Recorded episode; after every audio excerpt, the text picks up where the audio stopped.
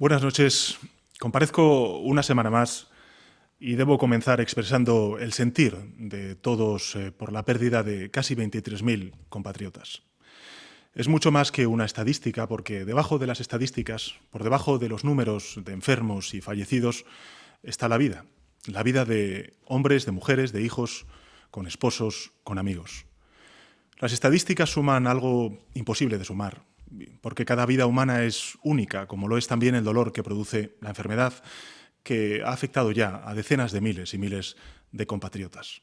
Muchos de ellos y ellas se han recuperado y otros muchos continúan luchando por su salud eh, con la asistencia profesional y abnegada de nuestros sanitarios. En nombre del Gobierno les deseo una recuperación plena y rápida. Hace seis semanas decretamos el estado de alarma con medidas extraordinariamente duras, extremas, de limitación de las actividades y también de los movimientos del conjunto de la ciudadanía. Los ciudadanos nos quedamos en casa para ponernos a cubierto y también para frenar el contagio. Y en este periodo hemos visto cómo la pandemia se ha ensañado en cinco países que se encuentran entre las siete eh, mayores economías de Occidente. Los mismos cinco países que figuran en cabeza mundial en cuanto al número de viajeros internacionales. Nos precedió Italia y nos siguieron Francia, el Reino Unido y por último, Estados Unidos, que ha pasado momentáneamente a convertirse en el epicentro de la pandemia y hoy concentra más de un tercio de los contagios del mundo y más de la cuarta parte de los fallecimientos. Ignoramos todavía muchas de las cuestiones vinculadas con el virus. Una de ellas es eh, cuál será eh, la próxima estación de su tránsito en este viaje letal. Pero vamos también, por contra, teniendo cada vez un mayor número de certezas. La primera es que solo venceremos definitivamente esta batalla contra la pandemia cuando contemos con una vacuna o con un remedio terapéutico y que ese proceso se va a demorar desgraciadamente todavía meses. Esperemos que sean pocos. La segunda es que es posible arrancar victorias parciales contra el virus mediante el esfuerzo colectivo. Hace seis semanas entramos en fase de confinamiento, una fase de confinamiento muy dura, el Gobierno es muy consciente de ello, cuando el virus avanzaba a un ritmo de contagio diario superior al 35%. En aquel momento, para explicarlo en términos coloquiales, cada persona contagiada transmitía el virus a un promedio de más de tres personas. Seis semanas después, gracias al esfuerzo colectivo del conjunto de la ciudadanía española, el aumento de contagios diario se ha reducido al, al 1,5%. Es decir, cada persona contagiada no llega a transmitir el virus a otra. Y ayer y hoy, por dos días consecutivos, y esto me parece una noticia de extraordinaria relevancia, el número de personas curadas diarias ha superado al número de personas contagiadas diarias. Pedimos entonces que se quedaran en casa y lo han hecho. Pedimos entonces parar las actividades que no fueran esenciales y lo han hecho. Pedimos también extremar las medidas de higiene y protección y el conjunto de la ciudadanía española lo ha hecho. Esta primera victoria frente al virus es una victoria parcial, modesta, pero es la victoria del conjunto de la sociedad española y nos enseña sobre todo y ante todo el camino que tenemos que recorrer durante las próximas semanas. Es la victoria de todas, de todos, y por eso, en nombre del Gobierno, les doy las gracias. Mañana, como saben, entrará en vigor una nueva prórroga del estado de alarma por otros 15 días. Se mantendrá la regla general del confinamiento, pero empezaremos desde mañana mismo a introducir pequeños alivios en las restricciones que venimos padeciendo desde hace semanas. El primer alivio será, como saben, las salidas de los menores de 14 años, que podrán hacerlo para pasear durante una hora en un radio de un kilómetro de distancia desde casa y acompañados siempre de un solo adulto. Es importante, y me gustaría subrayarlo, es importante que este paso lo demos siguiendo a rajatabla todas las reglas que se han hecho públicas y también las medidas de protección y de higiene antes, durante y después de las salidas, Conviene no subestimar el enemigo que tenemos enfrente, porque es un enemigo, el virus, de una alta capacidad de contagio. Por tanto, es importantísimo que, al igual que estamos eh, beneficiándonos de estas conquistas en nuestro día a día de libertad, de espacios de alivio, como pueda ser el salir a la calle con nuestros hijos y con nuestras hijas, tenemos que hacerlo con las máximas seguridades para que no nos podamos contagiar nosotros y también se puedan contagiar el resto de conciudadanos. En consecuencia, depende en parte de las autoridades el asegurarlo, pero depende sobre todo y ante todo de cada familia que debe comportarse con la máxima responsabilidad, como ha sucedido hasta ahora. Si actuamos con esta prudencia, que yo estoy convencido de que lo vamos a hacer, si las salidas se ajustan a las reglas y si comprobamos que no generan nuevos contagios, este primer alivio vendrá seguido de otro nuevo una semana después. En este sentido, me gustaría anunciarles que si la evolución de la pandemia prosigue en un sentido positivo, como lo está haciendo hasta ahora, a partir del próximo día 2 de mayo se permitirá la salida para realizar actividad física individual y paseos con las personas con las que convivimos, siempre en las condiciones que nos marquen las autoridades sanitarias. Será el Ministerio de Sanidad quien dicte una orden en los próximos días, insisto, si la evolución de la epidemia es favorable como lo viene siendo hasta ahora.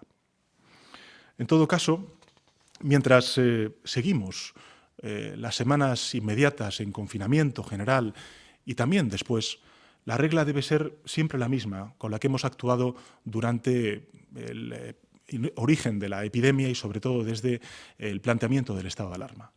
Nos ha costado mucho llegar hasta aquí y por eso tenemos que actuar con la máxima prudencia. Nos ha costado demasiado sacrificio llegar hasta aquí. Nos ha costado demasiado doblegar la curva de contagios y la curva fatal de fallecimientos como para ponerlo en riesgo por un exceso de precipitación. Si la evolución actual se mantiene y si cumplimos las condiciones marcadas por la Organización Mundial de la Salud, ya entrado mayo, podemos plantearnos el inicio de esta segunda etapa de la transición a la que he hecho referencia en anteriores comparecencias, lo que vienen a eh, calificar eh, o a denominar los epidemiólogos, los expertos, como desescalada. Como expliqué la semana pasada, esas pautas de la Organización Mundial de la Salud se refieren, en primer lugar, al refuerzo de nuestras capacidades de asistencia sanitaria, en segundo lugar, a una completa y actualizada información sobre la evolución de la epidemia, es fundamental el tener una información adecuada, precisa de la evolución de la epidemia. En tercer lugar, la identificación y rastreo de las fuentes de contagio. Y en cuarto lugar, y por último, el seguimiento riguroso por parte de todos de las reglas de protección, de higiene y de distancia social, a las cuales hacía referencia precisamente cuando hablaba de los menores y sus salidas a partir del día de mañana. Naturalmente, en un país eh, fuertemente descentralizado como es España, en un Estado compuesto como el que nosotros tenemos, el cumplimiento de todas las recomendaciones que enumera la Organización Mundial de la Salud depende de la estrecha colaboración, cooperación y coordinación entre los distintos niveles de la Administración, desde los pequeños y grandes ayuntamientos, a las provincias, a los cabildos, a los conseils, a las comunidades autónomas y al Gobierno de España. Será, junto con todas ellas, como emprenderemos esta etapa de transición, esta segunda etapa, esta etapa de desescalada, que está, no quiero esconder esta apreciación, tan plagada de riesgos y de peligros como lo ha estado la primera etapa en la que estamos conteniendo y reduciendo al máximo la epidemia, superando el pico y doblegando cada día la curva, como antes señalaba. Quiero ser muy claro en este punto, quiero ser muy claro en este punto. Debemos ser muy prudentes, porque no disponemos de un manual infalible, no hay una hoja de ruta definida, estamos enfrentándonos a algo desconocido. No hay ningún país del mundo que haya completado un proceso de desescalada hacia esa nueva realidad, a esa nueva normalidad en la que nos vamos a desenvolver cuando tengamos controlado a la epidemia. Existen, eso sí, experiencias parciales y además provienen de países con culturas y sistemas políticos y sociales distintos que hacen difícil trasplantar sus lecciones. Naturalmente, nos guiaremos por las recomendaciones de los expertos, comenzando por el Centro de Coordinación de Alertas y Emergencias Sanitarias, a las cuales quiero rendir de nuevo un tributo y un reconocimiento por el trabajo que están realizando durante todas las horas del día y siguiendo, lógicamente, como les he señalado antes, las recomendaciones de la Organización Mundial de la Salud. Y, naturalmente, intercambiaremos experiencias con otros países, en especial con nuestros socios europeos, como venimos haciendo hasta ahora. Al fin y al cabo, la unión es la gran ventaja de los humanos frente al virus. Un coronavirus en Asia y otro en Europa no pueden intercambiar consejos, pero los humanos sí podemos hacerlo. Pero arrancamos ciertamente con, eh, incertezas. no tenemos certezas absolutas de cómo transitar en esta desescalada. Quien crea que sabe todo sobre esta epidemia no aprenderá nada. Y por eso la pregunta que me gustaría en esta comparecencia responder es esta. ¿Cómo será la desescalada, esa transición, una vez la iniciemos en el mes de mayo? En primer lugar, quiero que sepan que esa transición, esa desescalada, será gradual. ¿Qué significa gradual? Pues que no vamos a recuperar de golpe toda la actividad y toda la movilidad social, sino que la vamos a hacer por etapas, por etapas. En cada campo de actividad se fijarán pasos sucesivos, tanto en lo que se refiere a la reapertura de los comercios como a la restauración, tanto en las actividades de ocio, de turismo, de cultura, tanto en el sector agrario como en el sector turístico o cualquier sector industrial, tanto en las actividades religiosas como en las actividades de cultura y de ocio, tanto en los deportes como nuevamente en la restauración. Todas las actividades se recuperarán por etapas y bajo condiciones y limitaciones que irán variando con cada avance sucesivo que vayamos dando. Por tanto, en primer lugar, será gradual. Y junto a ello, en segundo lugar, esta desescalada, esta transición hacia esa nueva normalidad será asimétrica. Es decir, dependerá del territorio en el que uno viva. La epidemia se ha extendido de forma dispar. Ahí están los datos que conocemos diariamente y que nos suministra el Ministerio de Sanidad. Por todas partes ha sucedido igual. Hay zonas muy afectadas, vecinas de otras, donde el virus da la impresión de haber pasado de largo. La pandemia no ha golpeado a todas las zonas del país con la misma intensidad. Y por tanto, la desescalada, además de ser gradual, tiene que ser asimétrica, diferenciada en función de los territorios sobre los cuales actuemos. En tercer lugar, necesariamente la desescalada tiene que ser coordinada. Es decir, se regirá por unas mismas reglas, aunque se apliquen velocidades diferentes y en espacios distintos, se verá con las mismas reglas. La experiencia demuestra que el virus no distingue de lindes administrativas, que somos interdependientes. Y para proteger a los lugares menos afectados, hemos tenido que confinarnos todos, y así hemos logrado reducir la propagación del virus allí donde más se ensañaba, pero también se han beneficiado aquellos territorios donde menos afectaba. Y justamente para garantizar esta máxima coordinación, todo el proceso de desescalada se regirá por un mismo cuadro de mandos integral para el conjunto del país. Ese cuadro de mandos integrará varios marcadores que serán valorados tanto desde el punto de vista cuantitativo como también desde el punto de vista cualitativo. Este cuadro de mandos integral y los marcadores que lo componen serán accesibles al público, de modo que cualquier ciudadano de a pie, desde cualquier territorio, podrá conocer los criterios objetivos, en los que se van a basar las autoridades públicas para fundamentar las decisiones políticas que van a regular el camino hacia esa nueva normalidad. Por tanto, a diferencia de lo que aún sucede en esta primera etapa de confinamiento general, en la desescalada, en la transición, no avanzaremos todos a la misma velocidad, pero sí lo vamos a hacer con las mismas reglas. La máxima, en consecuencia, será una. Entramos juntos y vamos a salir juntos como país. Entramos juntos y saldremos juntos como país. La desescalada será, tiene que serlo necesariamente en equipo. Lo haremos a distintas velocidades, en función de la epidemia en cada lugar, de forma simétrica, sí, pero coordinada, en equipo. Mediremos cada paso en cada lugar y antes de seguir avanzando, consolidaremos los pasos anteriores. Conscientes en todo momento de la situación propia, pero también de la situación de todos los demás. Recuerdo, somos interdependientes. Si algo ha demostrado esta epidemia es que no atiende a lindes administrativas ni a fronteras interterritoriales ni tampoco interprovinciales. Por eso es muy importante que seamos conscientes de que tenemos que ir todos de la mano, trabajando codo con codo, arrimando el hombro. Los resultados que hemos obtenido en esta primera etapa eh, los hemos logrado gracias a la unidad que hemos mostrado como sociedad como país, como comunidad. Nuestra responsabilidad y nuestra corresponsabilidad nos protege. Somos el seguro unos de otros, unas personas de otras, unas localidades de otras, unas provincias de otras, unas comunidades de otras, unos países de otros.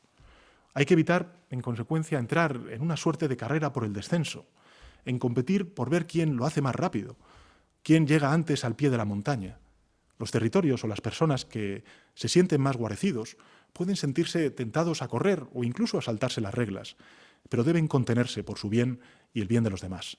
Porque si uno se precipitase o cayera, no solo se lastimaría él, sino que podría arrastrar consigo al resto. Este criterio es el que está siendo estudiado de manera sistemática por parte del Gobierno de España, también de manera sistemática en el Consejo Interterritorial de Salud con los distintos consejeros y consejeras de sanidad de los distintos territorios, de los distintos gobiernos autonómicos, y es el que trasladaré mañana personalmente a las presidentas y presidentes autonómicos en una nueva videoconferencia de presidentes. Sé bien, sé bien que estamos todos extenuados por el esfuerzo realizado en estas pasadas semanas. Con el sacrificio de todos hemos contenido la propagación del virus y estamos achicando cada vez más su daño y su impacto, que sigue siendo importante, pero cada vez es menor. A pesar de que estamos obteniendo grandes resultados colectivos, he de recordar que somos aún vulnerables.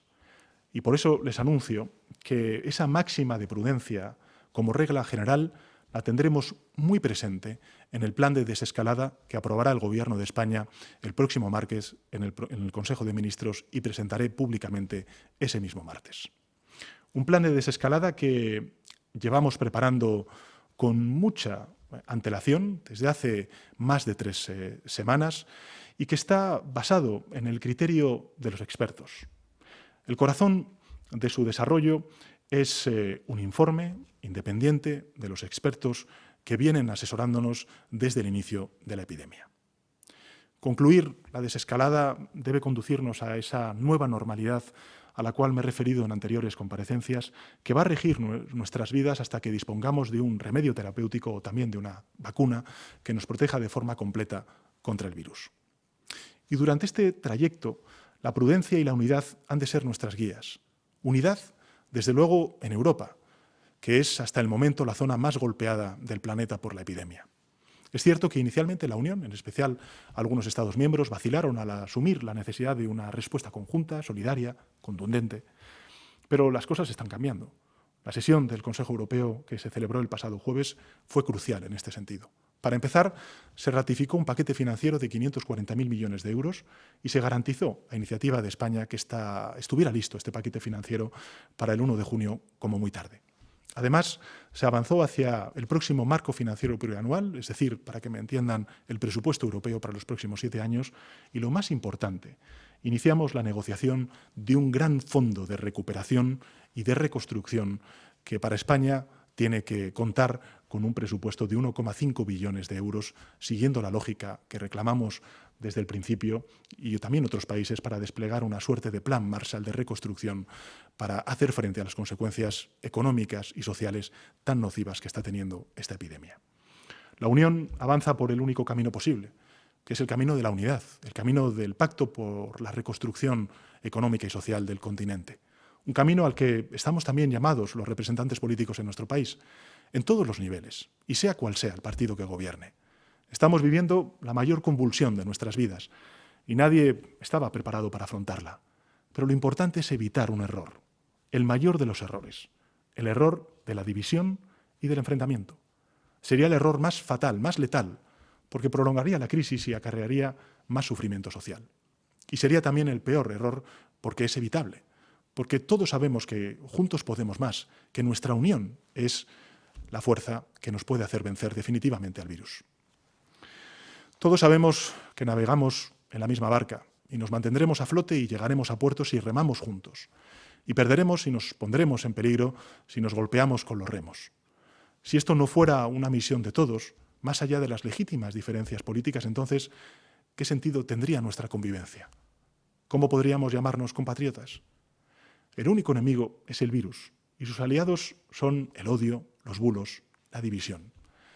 Es nuestra obligación ponernos de acuerdo en todos los ámbitos institucionales, en las comunidades autónomas, en las ciudades, también en el Congreso de los Diputados, en las diputaciones, en los cabildos, en los conseils, que componen todos ellos nuestro país.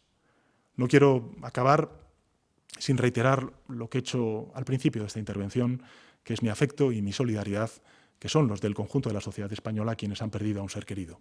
Nuestro deseo de pronta recuperación también a quienes sufren la enfermedad y mi gratitud a todos y a todas por el coraje y la disciplina con la que estamos luchando contra el virus. Todavía, desgraciadamente, no está cerca la victoria, plena y completa. Aún nos quedan momentos y tiempos duros que luchar, pero ya hemos empezado a ganar, con sacrificio, resistencia y moral de victoria. Y unidos, siempre unidos. El empeño del Gobierno, mi empeño personal como presidente, es sumar a todos para que toda la sociedad española gane. La reconstrucción social y económica es nuestro único horizonte, la unidad es nuestro camino y no dejar a nadie atrás es, no les quepa duda, nuestro deber. Gracias.